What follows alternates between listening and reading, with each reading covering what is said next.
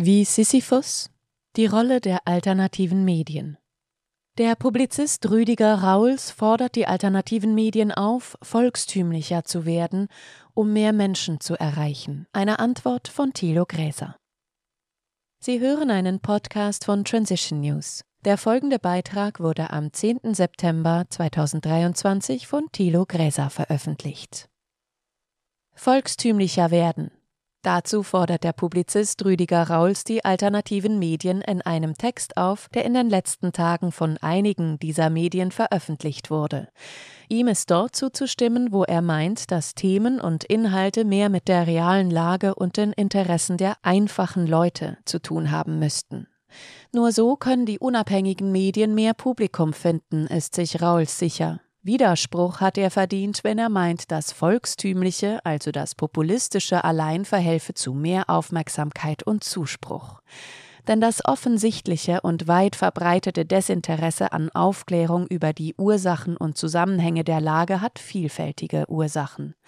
Auf die meisten davon haben die unabhängigen Medien wenig Einfluss, weil diese Ursachen einsetzen, bevor sich Menschen den Medien vermittelten Informationen zuwenden.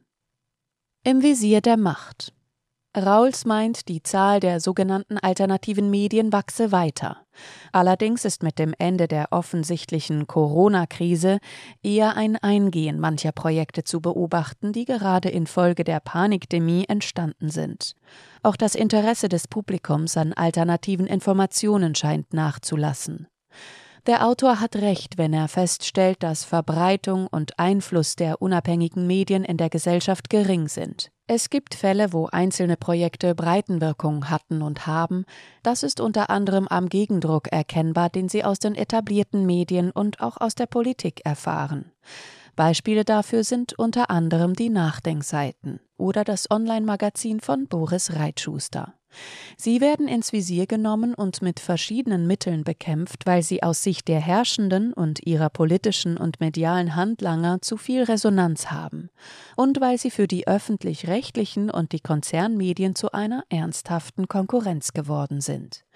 Sicher stimmt es, dass viele Menschen nur geringes Interesse an politischen und gesellschaftlichen Themen haben, erst recht an kritischen Beiträgen dazu, wie Rauls feststellt. Er hat auch recht, wenn er dies mit dem zunehmenden Gefühl der Hilflosigkeit angesichts der kapitalistischen Realität und einer Politik erklärt, die mehr den Interessen weniger als der gesamten Gesellschaft dient. Zu große Distanz. Ihm ist auch zuzustimmen, dass eigentlich gerade dies ein Treibsatz für die alternativen Medien sein könnte. Doch er muss zumindest teilweise Widerspruch bekommen. So, wenn er schreibt, es liege fast nur an der inhaltlichen Distanz der unabhängigen Medien zu den Lebensrealitäten der einfachen Leute, dass noch kein alternatives Medium ein wirkliches Massenmedium geworden ist.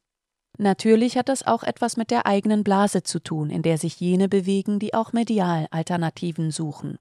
Zu oft ist das Anderssein im Gegensatz zu den etablierten Medien sogar damit verbunden, dass Standards des journalistischen Handwerks mindestens unbeachtet bleiben. Dazu gehört, was Rauls unter anderem kritisiert, die Sprache ist oftmals zu intellektuell, die Themen teilweise zu psychologisch oder gar esoterisch. Befindlichkeit hat bei vielen eine hohe Bedeutung. Das ist weit weg von der Welt der einfachen Leute. Das sind nicht die Themen, die sie umtreiben. Zu den Ursachen dafür gehört die soziale Herkunft vieler, die angesichts der gesellschaftlichen Realitäten nach Alternativen dazu suchen.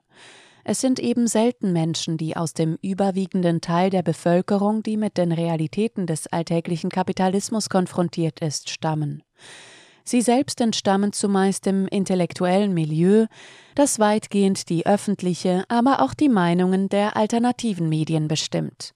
Und nur wenige von ihnen kommen aus den gesellschaftlichen Schichten, für die der Begriff Proletariat laut Rauls objektiv eigentlich viel eher angebracht wäre.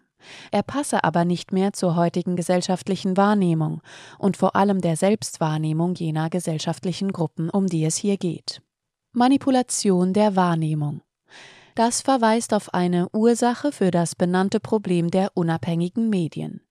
die gesellschaftliche Wahrnehmung und die Selbstwahrnehmung gesellschaftlicher Gruppen und der Einzelnen.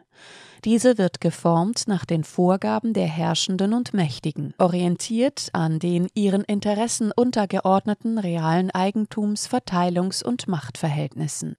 Das beginnt mit Erziehung und Bildung geht weiter über massenmediale Beeinflussung samt Manipulation und reicht bis in die Zwänge des alltäglichen Lebens, die Anpassung statt Widerstand erzwingen.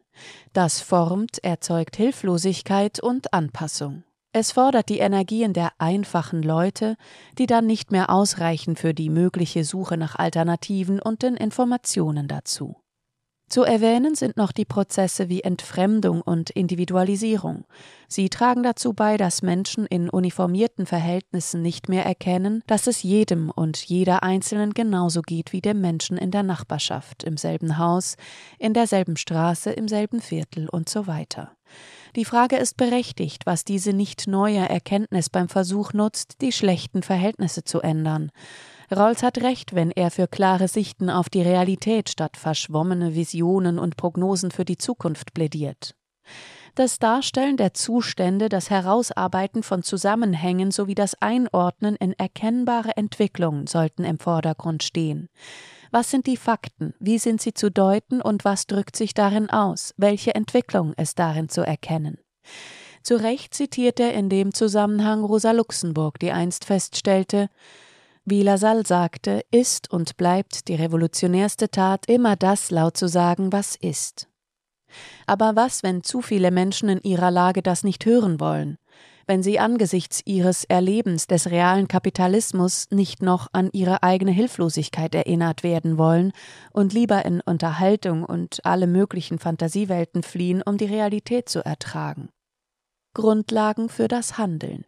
Ich weiß keine Antwort darauf und gestehe, dass ich zunehmend ratlos bin angesichts der Wirkungslosigkeit der zahlreichen alternativen Angebote, die tatsächlich so aufklären, wie Rawls es einfordert.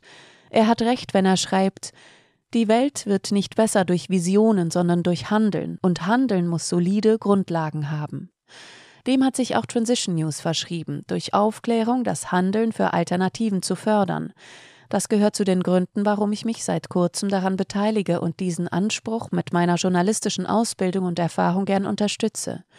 Deshalb stimme ich Rauls auch zu, wenn er von den unabhängigen Medien mehr Neutralität und Sachlichkeit in der Bearbeitung des Themas, ruhige Argumentation, nachvollziehbare Sichtweisen und belegte Aussagen einfordert. Und wenn er hervorhebt, nicht durch andere Inhalte, sondern durch anderen Umgang mit den Inhalten sollten sich alternative Medien von den Hoheitsmedien des Mainstreams abheben. Das Darstellen der Zustände, das Herausarbeiten von Zusammenhängen sowie das Einordnen in erkennbare Entwicklungen sollten aus seiner Sicht im Vordergrund stehen. Ob das dann in einer volkstümlichen Sprache geschehen muss, ob es manchmal ein wenig bildmäßig sein muss, das bleibt zu diskutieren.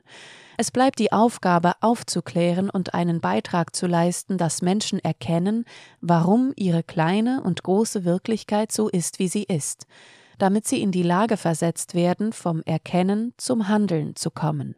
Wie Sisyphus. Und es bleibt etwas, was Rauls nicht benennt und was bis heute fehlt, die notwendige Vernetzung, das Bündeln der Kräfte der unabhängigen Medien, wo das notwendig und möglich ist, auch das wäre notwendig, um den konzertierten Angriffen der Mainstream-Medien und der hinter ihnen stehenden auf Sinn und Verstand der Menschen etwas entgegenzusetzen. Das, was Rawls zum Teil zu Recht einfordert, erinnert mich an ein Gedicht des 2012 verstorbenen Brecht-Schülers und DDR-Schriftstellers Heinz Karlau. Lob des Sisyphus. Das Haar muss geschnitten werden, die Teller müssen gespült werden, die Straßen müssen gebaut werden, die Dummen müssen belehrt werden, die Erde muss bewahrt werden. Sie hörten einen Podcast von Transition News. Mein Name ist Isabel Barth. Ich wünsche Ihnen wie immer einen schönen Tag und sage bis zum nächsten Mal.